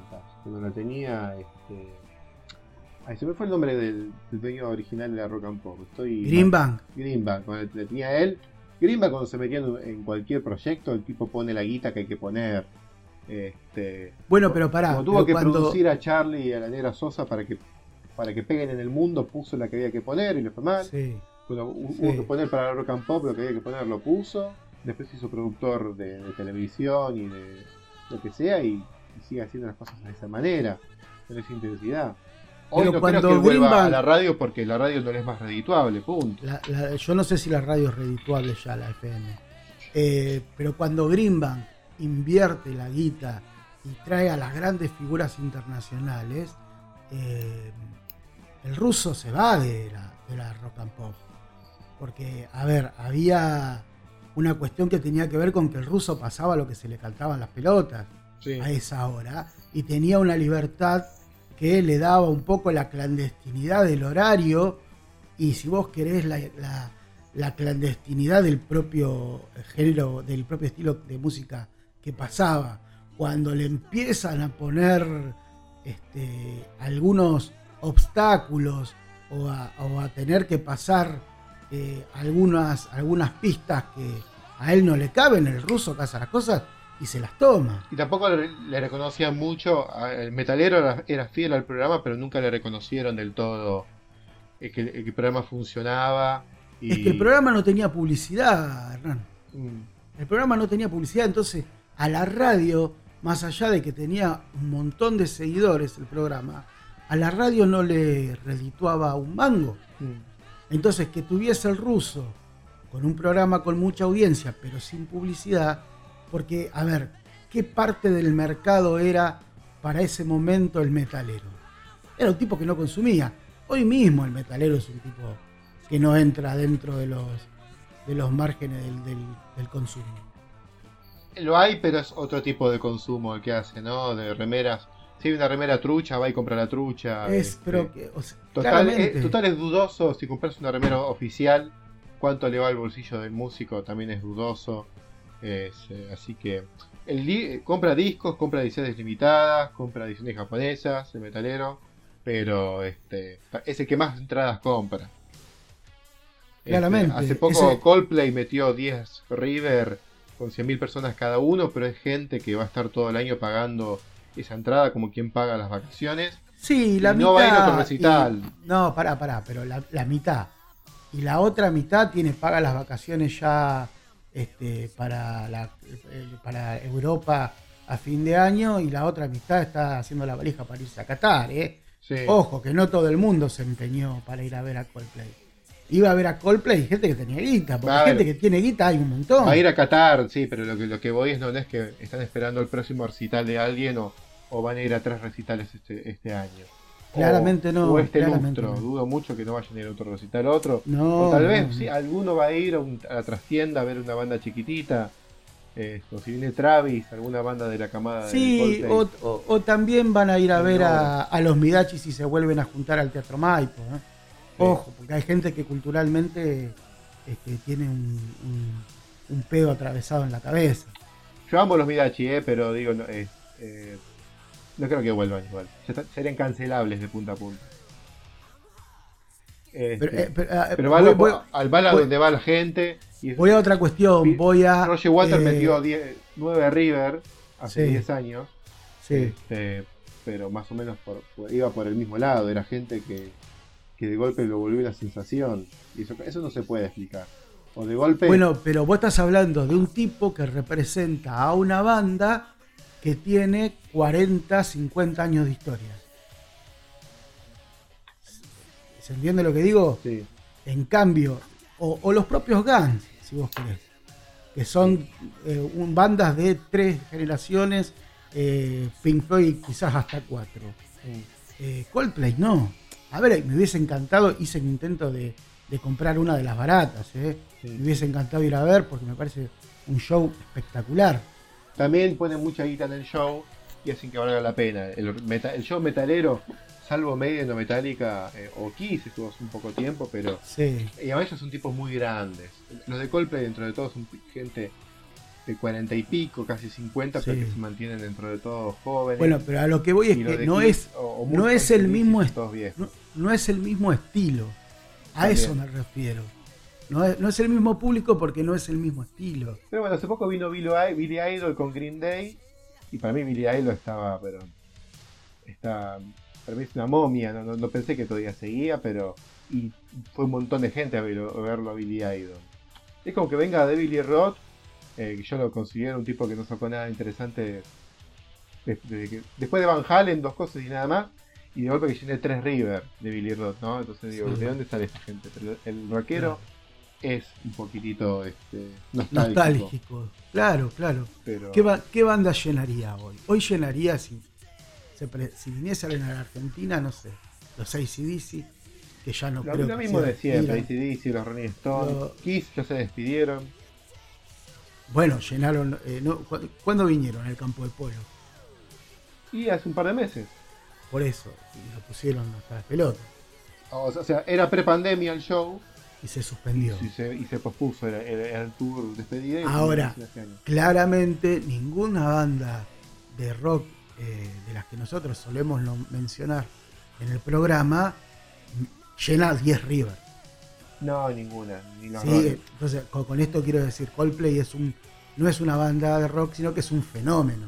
Sí, Claramente es un fenómeno que sí, pasa Coldplay ya en vino un recital anterior en el, en el en el de La Plata, en el Diego Armando Maradona. ahí y creo que hizo cuatro o tres Sí, este, y la descosieron. y la descosieron y también con, con pulseritas de, de- de lucecitas. Ya es eh, un show que fue creciendo con el transcurso del tiempo. O sea, Coldplay, en Pero- fase 5, en la fase, fase Claro, 8 de Marvel. entregan un plus. Sí, la primera vez que vino Coldplay, creo que vino un, un Gran Rex, algo chiquito y dos fechas nomás. Oh, que se vendieron en esto, ¿eh? No la veían venir. Pero lo fueron amasando con el tiempo y fueron diciendo, mira, acá, cuando fuimos, tranquilamente llenamos, así que vamos a tirar un par más de fechas. Y mira, y después de toda la repercusión que tuvo esta última presentación, incluyendo a esto, eh, la invitación a los ex Soda, yo te puedo asegurar que vienen el año que viene y hacen 15 River, no 10. Y mostró esa conciencia de, de, dónde vino, que, a ver, eh, hay artistas que vienen y no saben dónde carajo están, ahora mismo Brasil o Chile. ¿Te gusta el fútbol? Sí, me encanta. Este, chileno Salas. No sé, no saben ni dónde están parados. Y hay tipos como Paul McCartney que dieron cátedra en demagogia y que cada tanto tira una palabra en castellano y la gente se hace caca. Gracias. Claro. Hola. Gracias, Buenos Aires. La última vez ya Mick Jagger, capo como es, este, tiró un. ¿Te acordás? Un comer choripán en costanera. Lo tiró como un chiste, porque ya sabe que el chabón lo viven bombardeando de, de demagogo. Y ya la última vez que vino tiró un comer un chorizo en costanera, tiró Mick Jagger, como diciendo, ¿querés demagogia? Toma. Anda a buscar al ángulo. Sí, toma, mirá cómo me pongo la camiseta. Eh, ¿Querés demagogia? Me parece que eh, Bataglia no fue bueno para Boca, pero Negro y Barra va mejor. ¿Viste? ¿Querés demagogia? Toma. Ahí, ahí la tenés. ¿Qué querés, ¿Qué querés que te diga, Mick Jagger? Ya? Bueno, pero mirá, volviendo a lo de las camisetas. Falta que opine de inflación, ¿viste? No, el problema es falta confianza en peso. Eh, mucho, compra mucho dólar innecesario. Pero, es casi iris, iris eso. Bueno, eh, no, qué sé yo, no, sé hacer. Es un Norman Ehrlich. Eh, claro, claro. Escúchame, pero volviendo a las camisetas y haciendo la comparación de las bandas, no había camisetas de Coldplay. Y, ¿Me entendés? No vendían, no estaban agotadas. No, no, no, no, no tenía la gente puesta. Ah, claramente. No es una banda de mucho merchandising. Ah, ahí, está el a eso voy. A eso voy. No la vieron o, no la o sea, eh, Laura se compró una bolso una bolsa de tela, viste, como las que vas a supermercado, una de esas se compró. Bueno, ¿te das cuenta? O sea, van por otro lado, van por y uno, y uno no permite que le toquen la remera de Motorhead ni, aunque tenga más agujeros que, el calzoncillo. pues eso, es una cuestión más boutique lo de, lo de Coldplay, más Exactamente. yo, yo leía en las. Están por salir, capaz que es un contrato con, alguna marca de zapatillas también. Y he visto zapatillas así súper coloridas de, bandas de rock. ahora van a sacar creo de Dragon Ball alguna marca. Pero digo, siempre, capaz que van por ese lado y Coldplay saca edición limitada de algunas zapatillas con colores alegóricos a cada uno de sus discos. Sin el logo de Coldplay, ¿no? Pero... Claro. De Star Wars, Star Wars ha salido de todo. Este, pero bueno, capaz que algún lado por algún lado va a venir. Igual no creo que necesiten, porque no, claro. bien. Eh, veían las pantallas del recital, la Argentina eh, encabezaba el ranking de devolución de pulseritas. Viste que les daban unas pulseritas. Sí. Bien, 94% de pulseras devueltas en la Argentina. ¡Eh! Todos aplaudían. Y yo pensaba dentro de mí, hijos de puta, devuelvan las Malvinas, nosotros les devolvemos las pulseritas. Sí, no, no, creo que las tenga Coldplay. No sé. yo si fuese británico no le doy a Coldplay para que me sostenga las Malvinas porque las pierde rápido. Eh, a, pues Chris Martin lo agarro y te las recupero las Malvinas. Así que no es flaquito, ¿no? No, pero quiere decir, somos muy pelotudos, ¿no? Eh, somos el mejor público del 94. Mundo. Y como mejor público del mundo, evolucionamos, está bien. O sea, pasamos de, de, de chiflar la bandera británica, el sí, de Maiden, de Maiden a, a devolver las pulseritas a Coldplay. Está bien. ¿Para qué la querés? No, está bien. ves que llegas a tu casa y sigues. Bueno, pero pará, lo de la bandera de Maiden es, más pesado que esto que estamos. Esto, sí, pero ahí Maiden un poquito. Es una boludez. Sí, saber dónde están parados los de Maiden. Y pero no podés no saber dónde estás parado, porque no fue ayer, ¿eh? ¿Cuándo fue? No, fue toda la vida. Igual, el tema ni siquiera es alegórico a la guerra de Malvinas, es alegórico a una batalla que tuvo Inglaterra contra Rusia. Este. Pero pero nada, qué sé yo, son, cosas que pasan. sigue siendo la bandera británica. La, claro, por eso. La de Reino Unido. la Union Jack, se llama, no, la Union Jack es la de, La de Estados la Unidos. de Estados Unidos, esa la, la roja, la que usaba Pantera. Pero bueno, a ver, si vamos, Bueno, vamos a ¿qué hablar de? Coldplay, va. Sí, ¿por rock. qué te pusiste a hablar de Coldplay? Y no, a ver, equipo de reproductor, la música yo la escucho en un equipo, siempre escuché mini componente, Sí. nunca me compré unos baffles que ocupen toda la casa y cosas así. Eh, yo tuve algún mini componente grande, pero todos se me hicieron mierda y lo primero que se hacía mierda era el reproductor de CD. De hecho, tengo dos o tres reproductores de CD que no reproducen el CD. Sí, por eso yo no- siempre deja de andar la parte de CD, queda como radio y después queda la basura. Y, Pero claro, nunca me compré el mini, el mini componente más caro del mercado, con el mejor sonido, con 5 o 6 baffles, sonido envolvente. Siempre y no porque la vecina te viene a golpear la puerta. Porque al final, si, además de que eso, este, no sé si los CDs que tenemos ahí dando vueltas están preparados. Tengo entendido, ah, hice un cortito de pie sobre las ediciones japonesas, que tiene una mejor calidad de sonido, por lo cual puede llegar a valer la pena, al igual que el vinilo. Se dice que el vinilo, la mezcla queda mucho mejor separada y más sí pero en- hay que ver en qué bandeja lo reproducís y en qué, ba- y en qué equipo lo amplificás. Por eso, es comprarte la mejor bandeja y el mejor equipo para amplificar eso, si sos muy... Yo me voy a cruzar a lo de mi vecino, que tiene un flor de equipo. Este, le voy a pedir a ver si saca el de la bomba tucumana o el de Lía Cruzet y me deja poner el de, el de Black Sabbath. Sí, porque he visto que los que mejor equipo tienen le terminan poniendo unas cumbias directamente, ¿no? Está muy bien, está muy bien, pero que me echen un poquito. ¿no? Este, a ver, pero bueno, después Walkman tuve como 14, Sí. siempre se me terminaban haciendo mierda. Porque se caían y se hacían porón. Los MP3, eh, no los fui perdiendo, pero se cagan los auriculares. Y nada, te compras uno de un giga y a los 6 meses ya salía el de 2, el de 3. Sí, y aparte era engorroso tener que cargarle la música, era un embole. Eh, yo los usé un tiempito bastante, bastante largo. Eh, A ver, la llegada de las plataformas eh, musicales como Spotify, como Deezer, este, como bueno, todas las que conocemos, como el propio iVoox, no sé si tiene música o es todo podcast. ¿Tiene música iVoox? eh, iVox, no, no tiene música, es todo No podcast. tiene música. Aguanta, Bueno. Te dejo hacer monólogo, voy a buscar el Dale. cargador. Dale, metele. Bueno, decía, este, han superado eh, el- la capacidad de reproducción. Primero por el tiempo, porque el MP3 se descargaba rapidísimo, porque si bien las pilas no salían antes lo que salen ahora, eh, con lo que consumía el Walkman en pilas era terrible, y ni que hablar si se te daba por rebobinar eh, el cassette.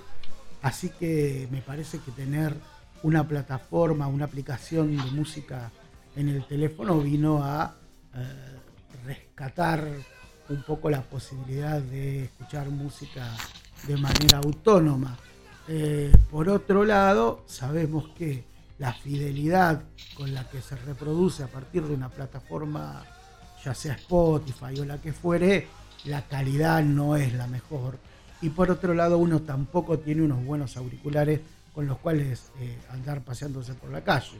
Entonces, entre los auriculares que son bastante berreta, o porque los perdés, o porque se corta el cable, o porque los pisaste, o lo que fuere, y la baja calidad de reproducción que tiene el celular, se pierde mucho. Se pierde mucho. Sí, sí, el sonido de Spotify es, una, es, es malísimo, pero bueno, está hecho así para que te no te consuma tantos megas escuchar la música. Bueno, igual- de cualquier manera vos podés configurar la calidad. Incluso al máximo de calidad. Ah, Incluso no. al máximo es una, una broma. Sí, de hecho, a ver, eh, si vos comprás un, un disco, pero en formato, formato virtual, como Apple o alguno de esos, eh, o algunas páginas web, algunas bandas vendí- vendían sus discos de esa manera, cuando lo descargabas pesaba una bocha de megas, porque tiene una calidad de sonido de la zamputa, no era una calidad, ¿viste? 100 megas. Cuando teníamos el MP3, como hablábamos, Sí.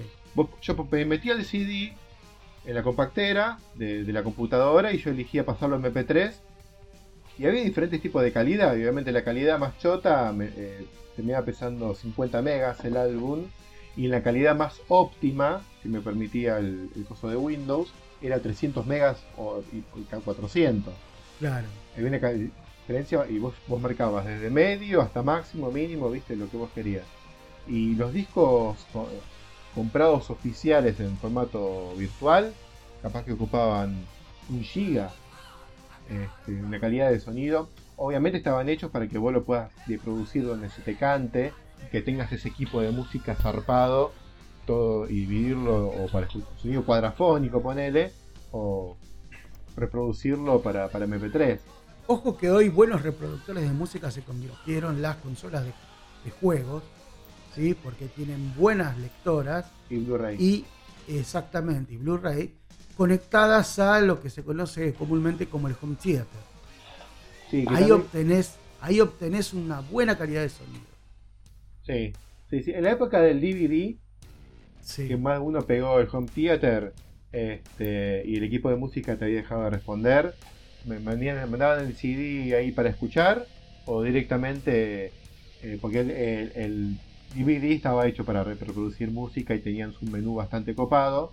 O directamente ibas a la feria y comprabas discografías enteras en MP3 en un CD, lo ponchabas y te escuchabas. Bueno, hoy discos, eh, perdón, eh, CD nacionales, este, o sea, producidos aquí en la Argentina, vos lo ponés en la en la consola de, juegos, prendés eh, el televisor, o sea, lo reproducís directamente en el televisor y hasta tienen imágenes de la banda. El otro día estaba escuchando. Eh, estaba escuchando Metallica, bueno, no recuerdo cuál de, cuál de los discos, eh, y tiene. va alternando imágenes de la banda canción tras canción. O sea, eso está incorporado al, al CD. Se ve que hay una, parte del CD que tiene. Sí, una imagen. tiene un, par de imágenes. Eh, mismo Spotify, algunas canciones tienen parte del videoclip. Exactamente. Que se reproducen, las letras. Las letras. Este, incluso discos que no, no, venían con las letras, tenés las letras en Spotify, pero las descarga de una página web, que la página web, eh, una página web que no es oficial de, ninguna banda, en la cual supuestamente están todas las letras, pero a veces las vuelca alguien por fonética y a veces no, coinciden.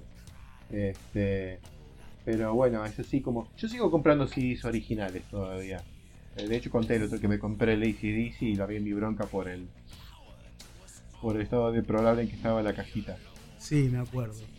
Pero eh, no hay mucho, más que nada, estoy reponiendo CDs claro, un montonazo más que. Ese es el punto. No hay mucho por comprar nuevo. Debe haber, nosotros porque somos viejos, pero, ¿qué, va, ¿qué vas a comprar? Este, el nuevo Mega Trueno. Sí, lo escuché. Eh, no, tampoco. No, salvo nuevos discos de nuevas bandas. Porque después hay bandas nuevas que van surgiendo, pero todo lo que es bandas de metal o heavy metal eh, está en una onda que a mí mucho no me gusta. Yo escuché mucho metal extremo, pero ya me cambió el oído. Este, ya no, no puedo escuchar death metal o black metal y había mucha cosa nueva, mucho sonido nuevo que venía de, la música más extrema. Y yo ya le perdí el oído. Eh, por eso estoy comprando música muy vieja ya. Eh, eh, en una época estaba me compraba las revistas de rock y veía que era lo último que salía, diferentes movidas, pero también todas las movidas de, metal o, rock son todas movidas retro. Eran todas bandas que imitaban el estilo del thrash metal pero de 1986. Entonces se compraban las zapatillas blancas, chupines azules, pelos largos batidos, este, como si fuese Los Ángeles en 1986, eh, todas bandas suecas. Entonces como que ya no... Y lo, moderno es todo metal cercano al dubstep, ponele, o cercano a, qué sé yo, a mucha música electrónica y hip hop, o trap hecho metal, porque hay fusión entre el trap y el metal. Este, y son con estilos con los cuales mucho no, me llevé. Eh, también con la muerte de la, de la MTV en los últimos 20 años, eh, uno se vuelve su propio su propia información. Es empezar a googlear, darle play a ver qué onda y pasa un poco, nos pasa un poco. No tengo tanto referente como antes. Gustavo Olmedo, ponele, pero Gustavo Olmedo también está alejado del metal y está pasando Está en, otra, Gustavo. Está, sí, está. Ya entrevista a cualquier pelafustán. eh, te, quería comentar que pasa algo con las plataformas de música, que es lo mismo que pasa con las plataformas este, de películas, en donde el algoritmo hace que vos siempre gires sobre lo mismo. No sé si te pasa con Spotify. Te saltan siempre las mismas bandas para escuchar. A mí me gustaría que, que me invitase a escuchar cosas nuevas. Me cuesta mucho sumergirme en Spotify y encontrar cosas nuevas cosas nuevas para mí, ¿no? Este, no, estoy buscando escuchar eh, ni, Trap, ni, a Woz, ni a Trueno, ni a estos muchachos de que, tienen esta onda, pero seguramente tiene que haber algo. Y aparte, convengamos que en Spotify, así como nosotros, hay mucho autogestivo. Bueno, cuesta mucho encontrar esa cuestión autogestiva. mira, abre Spotify y me dice, tendencias que no me importan a mí. Mansión reggaetón y se ve la, portada de un tipo con lente y pelo rosa. Turreo, turreo, como turro. Turreo, es porque viene la fiesta, viene de turrón. Ah, veo dos boludos con lentes negros, dos Daddy Yankees, pero que no, no, no, no, no, tienen la Daddy Yankee, de veintipico de años. Argentina éxito, si se ve otro también, es otro con el pelo hecho tiritas, Bad Bunny, Fade, Coldplay, Raúl Alejandro, Osuna. No sé Exactamente este, lo este mismo. Tarado. ¿Quién carajo es este tipo? Eh, Bad Bunny. Bad Bunny, decís, no sé. No sé Acá el Duki con Bizarrap. Bueno, por eso, te das cuenta que. Y si no te aparece lo que vos escuchás. Te aparece. Sí, lo que yo escuché, pero no. Lo mejor del rock del 73, del 71, del 70, de todos los años que, no sé, a mí me aparece mucho al más fuerte, me aparece el flaco, me aparece Charlie, este, no sé, y las bandas que escucho, que escucho habitualmente. Ahora, quiero escuchar algo nuevo, ¿cómo hago? Cagate. No, no, cagate, no, no, tenés.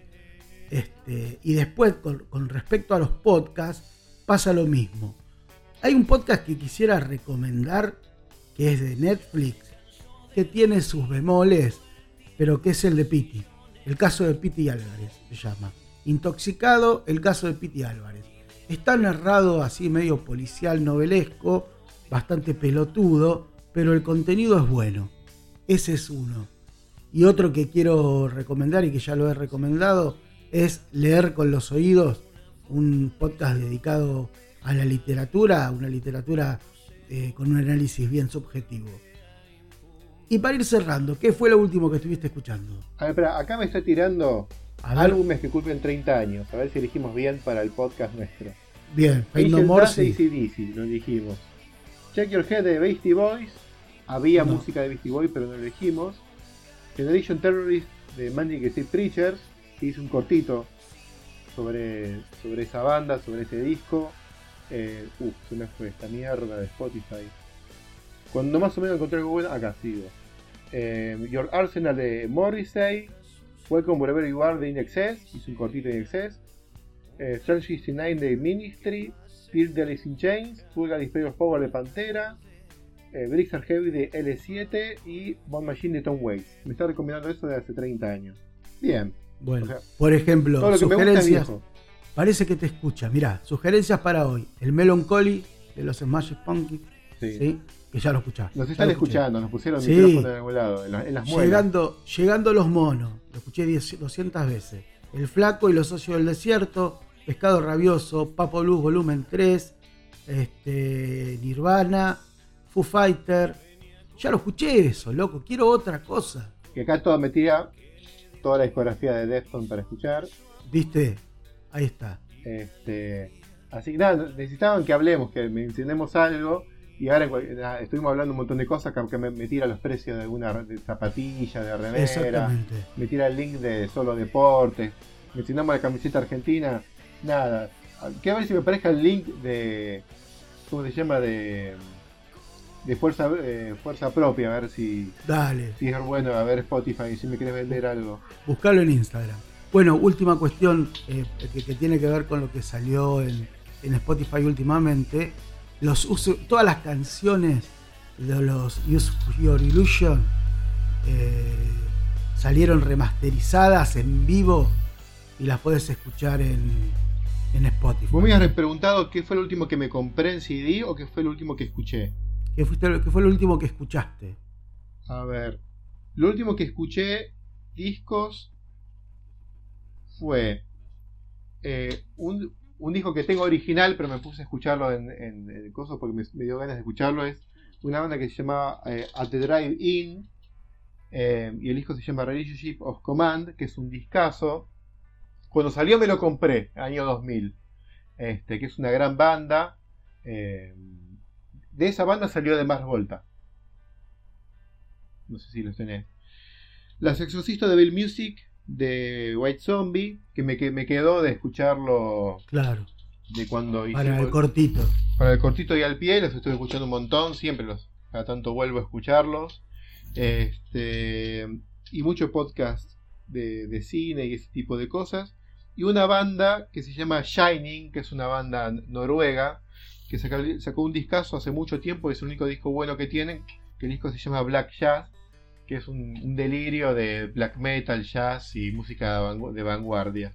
bueno, ves, pero ves la ventaja. Ah, y mencionaron en un, en, un, en un, lugar a Laurie Anderson, este artista que quedó en, en la memoria, y me puse a escuchar el tema. Digo, este es el tema de la propaganda de Colbert. Digo, ¿qué mierda? Tanto tiempo pensando de quién carajo era la canción. Es un tema de Laurie Anderson, una cantante tipo Peter Gabriel, que hacía esa música imposible de clasificar a finales de los 70, principios de los 80. Pero eso lo piqué a ver qué onda, pero. Eh, y además de estar escuchando ICD y, Suicidal en el, CD, en el reproductor de CD. Me, me compartís conmigo esta cuestión sí. de que lo mejor está eh, eh, escuchando un podcast quizás de música y sacando alguna data y yendo a buscar algún disco o en una charla con un amigo acerca de música porque la plataforma no te da nada. La plataforma gira todo el tiempo sobre sí misma. ¿Sí? Sí, sí, no, no, no ya no, no busca eh, el algo, no hay un algoritmo, ni en pedo. Eh, Spotify no lo tiene. Eh, YouTube sí. a veces sorprende y saca del fondo del culo algo, pero Spotify no, Spotify me tira reggaetón todo el tiempo. Bueno, hoy tira reggaetón y trap, como y hace un par de años me tiraba Taylor Swift, Lorde, eh, esta, eh, mina que está, Dualipa, me tiraba una más linda que la otra, ¿no? Pero no, me gusta la música. Y ahora me tira todos pibitos, guachiturros con el, con el pelo teñido de rosa y lentes negros, como si estuviese en Miami. Pero bueno, tengo que admitir que son todos artistas argentinos. Este, y nada, por lo menos estamos en el mapa. Bueno, que no se lleven los dólares afuera, muchachos. Che, ¿qué nos quedó? ¿Nos quedó alguna filigrana pendiente? Y a ver, radio, la rock and pop y no mucho, mucho más. Y no mucho más. viejazo y estoy escuchando el Aspen. Eh, sí, es, como una zona de confort. Eh, a ver, también a las radios FM las, las ganaron los, los conductores.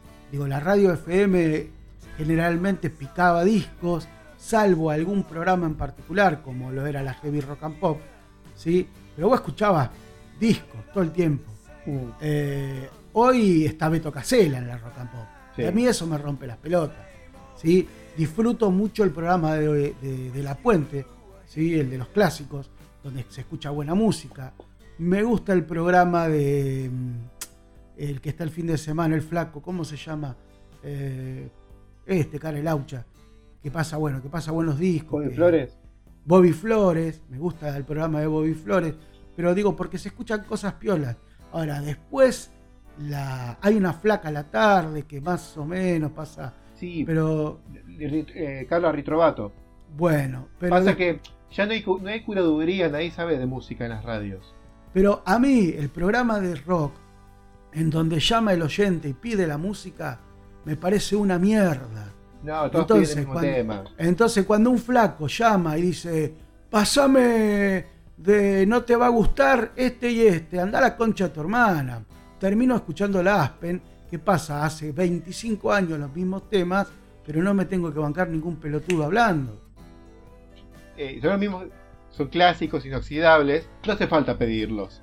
Vos los deseás y suenan. Claro, es como el, tratamiento de la naranja mecánica, ¿no? Te abren los ojos, te ponen las gotitas y te pasan ya no imágenes, sino directamente la música. Igual yo recuerdo cuando deseaba que suene alguna canción y por, por algo me escuché esos programas de radio tipo tiempos violentos, porque pasaban las canciones que yo tenía ganas de escuchar, que la había escuchado en algún lado o había visto el videoclip. Eh, en MTV estaba la Heavy Rock and Pop, no, perdón, eh, Headbangers Ball estaba en la MTV, que pasaba eh, todo heavy metal.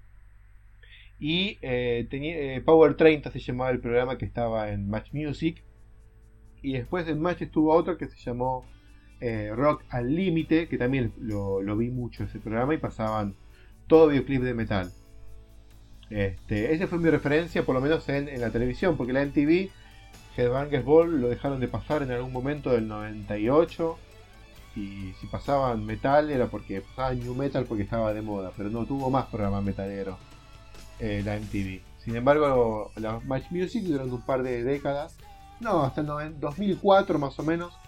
Eh, una década tuvo el programa de Rock al Límite. Eh, y ahí se termina eh, el metal en la televisión. No sé qué más hubo. podcast de rock. sí. ¿Qué podemos recomendar? Vamos a blanquear a quién le echaríamos tanto. no, a ver, hemos escuchado mucho el de Gustavo Olmedo, yo por lo menos. Sí. un tiempito. un tiempito, después me llenó las bolas. Eh, escuché un par de capítulos del nuevo de Astilla Domínguez, pero no me gustó. Eh, he escuchado mucho eh, Paciencia, también con Astilla Domínguez. He escuchado y disfrutado mucho Puerto Bulsara, el que es totalmente de, Queen, conducido por Bebe Sanso. Y deja de contar, y no mucho más. Y sí disfruto muchos reportajes por ejemplo, eh, busco reportajes al ruso Berea. Sí, el ruso Berea siempre copa. El ruso Berea, pero, o sea, no te puedes equivocar nunca. El ruso es como el Alejandro Dolina del metal. Exactamente. Para Dolina, el, tango, eh, para el ruso moto. Es lo, que, es lo que al ruso el metal, tal cual, tal cual. Bueno, eso busco. O sea, gente que sepa y que alguien los entreviste, alguien que sepa entrevistar, ¿no? no cualquier pelotudo. Y hay que saber ser entrevistado. Y el uso Berea sabe ser entrevistado porque hay que ser interesante y responder una pregunta. Eh, porque estás hablando en base a lo que te preguntaron. no, no es que vos. no es eh, hoy tema libre. Y hay que saber eh, ser interesante y el ruso es de esos que nos, más nos representa. Pero sí, lo mismo. Gustavo Almedo, Astilla, son, que son todos ex rock and pop. Astilla estaba con, con él en en la rock and pop, este, en, las buenas épocas. Este, eh, recomiendo también el podcast, bueno, la revista Headbanger, que fue la heredera de la revista Madhouse, revistas hechas en Argentina. He comprado revistas importadas que venían de España, pero eran traducciones de mierda de la, versión británica de esa misma revista, la Kerrang, la, la no sé, Metal, no sé cuál, la Heavy no sé cuánto, este, Heavy Hard Rock, que se llamaba, no eran buenas esas revistas. Eh, la, la, Madhouse fue una genialidad y la Headbangers, eh, todas hechas en Argentina, con bandas que van a venir a la Argentina. Este, fue, es, para mí la mejor revista de, metal que hubo, la Headbangers. Que ahora está saliendo en un formato un poco más libro, porque con la pospandemia, la caída de, las ventas, eh, se la están arreglando. Y todos los libros que leí metaleros copados lo, Son de, la, son de ellos. Después he escuchado muchos podcasts, pero. La, pará, volviendo a las revistas. Otra cosa. Perdóname, para cerrar con lo de las revistas. La Rolling Stone, salvo algún capítulo, algún número, Especial. siempre me pareció una revista muy pelotuda. Era como una Playboy, más o menos.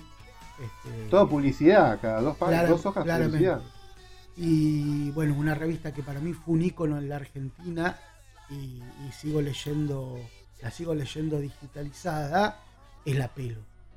Me parece que, fue la revista del rock argentino. Bueno, estuvo La Metal, de la misma editorial de La Pelo. Sí. Que lo único que tenía de bueno la Metal, eh, y, al igual que La Pelo, era el logotipo.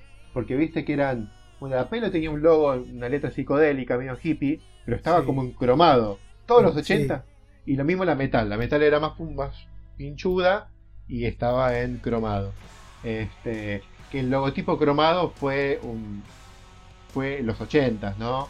Eh, cuando hice el cortito de Maximum Overdrive, me, olvidé de, mencionar eso, que Maximum Overdrive tiene un logotipo que es Maximum y abajo Overdrive eh, en, letra cromada, como en perspectiva, como la letra, como Mad Max. Claro, una, cuestión casi tridimensional. Sí, exacto, y eran unos logotipos hermosos, eh, videojuegos, o capaz una, una, casa de comida, inmobiliaria, todo, viste, en letras cromadas y puntiagudas en los 80. Este, ese sería el logo ideal para Barbarie Colectiva, pero no tengo la pericia con el Photoshop para hacerla. Así que estamos con el Parental Advisory modificado. Pero. Está muy bueno, está muy bueno. Pero si, si llegamos a, los mil suscripciones o mil escuchas, como para que justifique la, eh, las ganas. Compañero, superamos las mil escuchas hace como 500 kilómetros. ¿eh? No, no, no. Pero digo, por capítulo. Ah, por capítulo, ok. Por capítulo, como mil suscriptores o arriba de mil suscriptores y tiramos un capítulo de, lo que sea, ¿viste? Y llegamos a mil, como... No vamos a empezar a pedir cafecito ni, ni nada de eso, pero como para que se justifique este, un poquito las ganas y ahí buscamos un diseñador gráfico y me hago un, un logo tipo Maximum Overdrive o algo así, ochentoso, bien cromado. Lo voy a ilustrar todos los días, yo, yo mismo. Voy a poner con el blend y voy a ilustrar el logotipo nuevo. Bueno, vamos cerrando, ¿te parece? tal vez, y se vendrán las remeras si llegamos a ese punto. Vamos a hacer dos. Una para vos y otra para mí, pero por lo menos este vamos a empezar a sacar fotos con, eso y, y algún que otra calcomanía en la calle. Pero este, nada, compartan, díganle a la gente, sus amigos, che, hay un podcast copado de rock, eh, escuchalo vos también, así tenemos algo de qué hablar y, y llegan al logotipo, al logotipo cromado al logotipo cromado. Che, bueno, hay cortitos y al pie que se subieron durante los últimos 15 días, hay unos cuantos para escuchar, bastante interesantes. Va a haber otros tantos eh, luego de este capítulo, eh, hasta que tengamos un nuevo encuentro. Así que ahí vayan buscándolo, métanse, métanse en nuestro Instagram, en nuestro Facebook, eh, vayan a cualquier plataforma eh, escriben Barbarie Colectiva y ahí nos van a poder encontrar. Hay un montón de capítulos y hay un montón de estos cortitos y al pie que duran entre 5 y 20 minutos y son, como decía Hernán al principio, una excusa para encontrarnos, para compartir un dato, para compartir buena música. ¿Con qué crees que nos despidamos? Antes quiero hacerte una pregunta. Decime. Eh, recital, ¿no? Uno va a un recital, si estoy haciendo recital, este, tiran palillos y púas. ¿Atajaste alguno alguna vez? Jamás. ¿Jamás? Jamás. Nunca estuve tan cerca del escenario. Ah. Yo he logrado atajar en un recital de Alice in Chains, atajé una púa. Bien. Y encima levanté la mano así y me cayó en la palma y se me quedó pegada del, sudor. Tiraron, viste, el chabón agarraba un balde y las tiraba así directamente.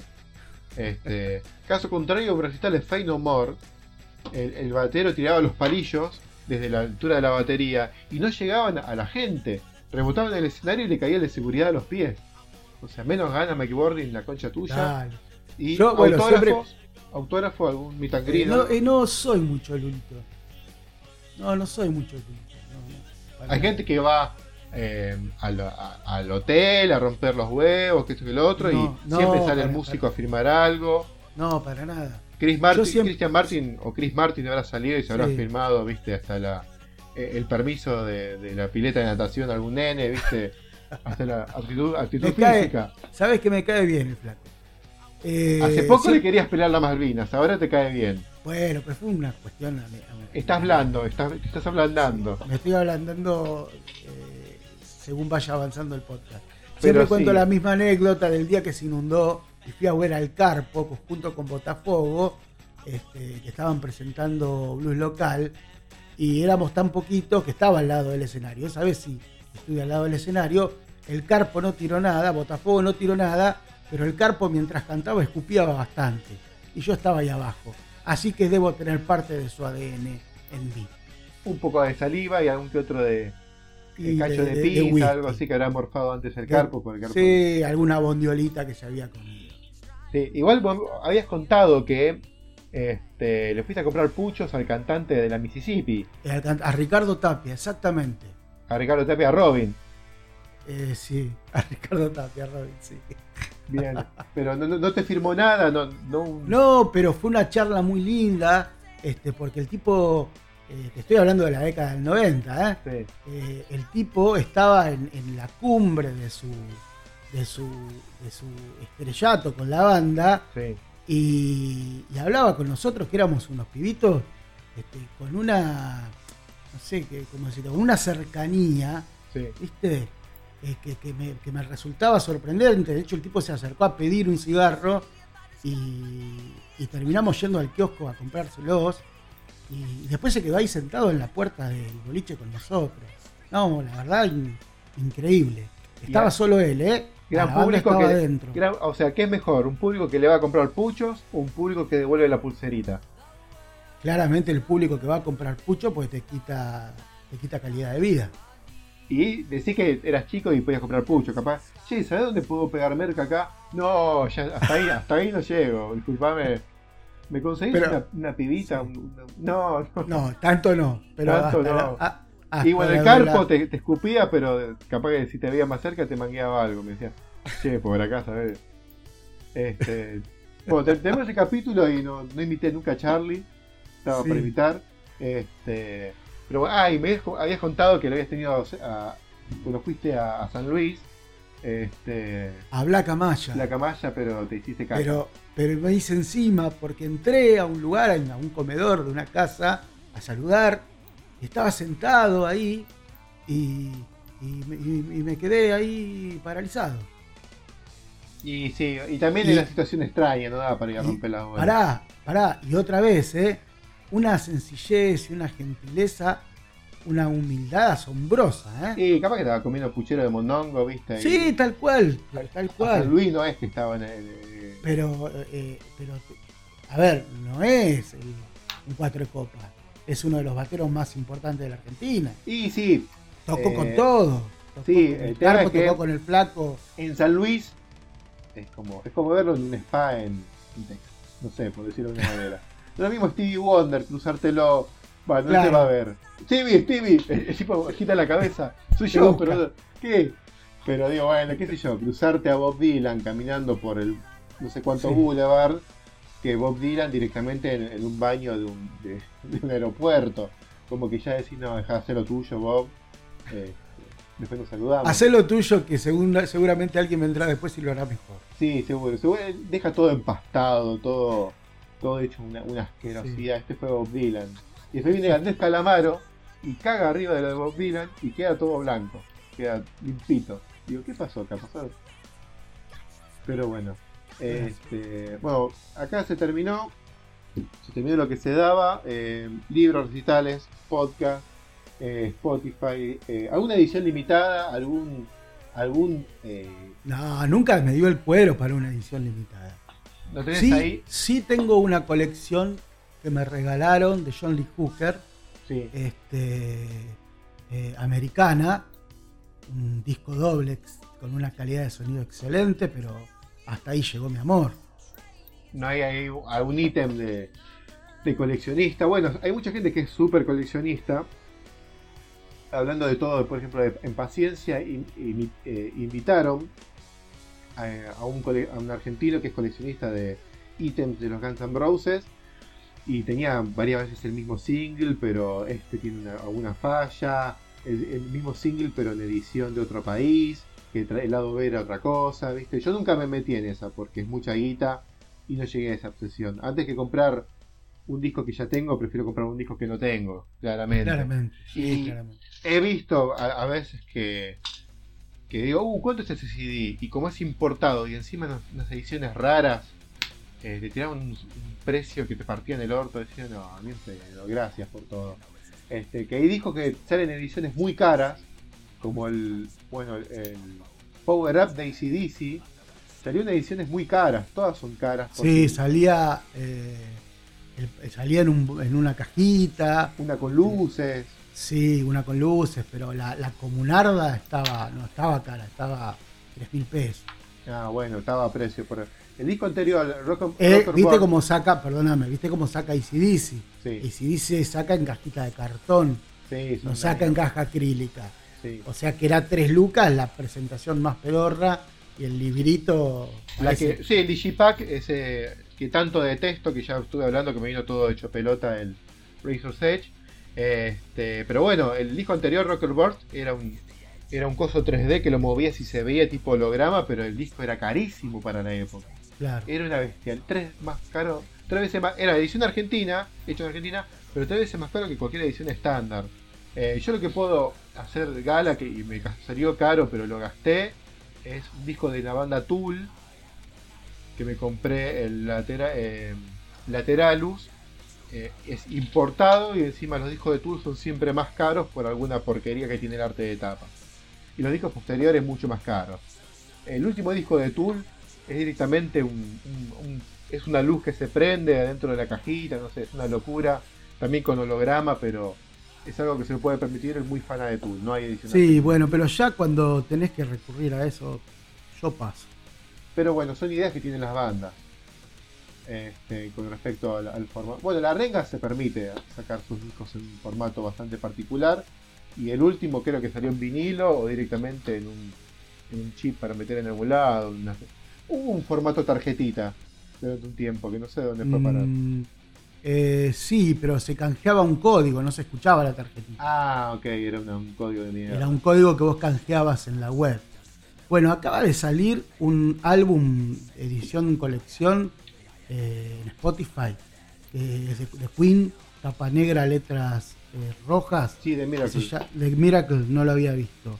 Con todas eh, canciones remasterizadas. Bueno, jefe, me estoy yendo. ¿Con qué nos vamos? Eh, no sé, porque hablamos de todo este, y no salimos nada de lo común. Habría que pasar un tema para cerrar. Este, ¿Vos qué querés escuchar? Te dejo elegir a vos. Y a mí me gusta mucho pes- eh, pe- pescado rabioso, qué sé yo, por ejemplo. Algo de lo que ya hemos hablado. Ah, algo, lo- y no sé. em, ¿De qué banda hablamos mucho? A ver, tenés una remera de Motorhead. Hace mucho que Sí. pasemos Motorhead, pasemos Motorhead. Dale, pasemos A Motorhead. ver, elijo yo el tema Dale. Eh, del disco Bastards. Vamos a escuchar eh, eh, Die by the Sword. Muere por la espada. Bueno, no, no, eso es. Slayer, perdón. Eh, I, am, I, am the, I am the Sword. Die by the Sword es un tema de Slayer. I am the Sword es el tema. Yo soy la espada es el tema de Motorhead, perdón. Bueno, dale. Entonces, ¿cerramos con eso? Estaremos con Motorhead. Bien. Acordate, cortito hacia el pie durante la semana y nos vemos vos y nosotros de este lado cada vez que escuches de nuevo.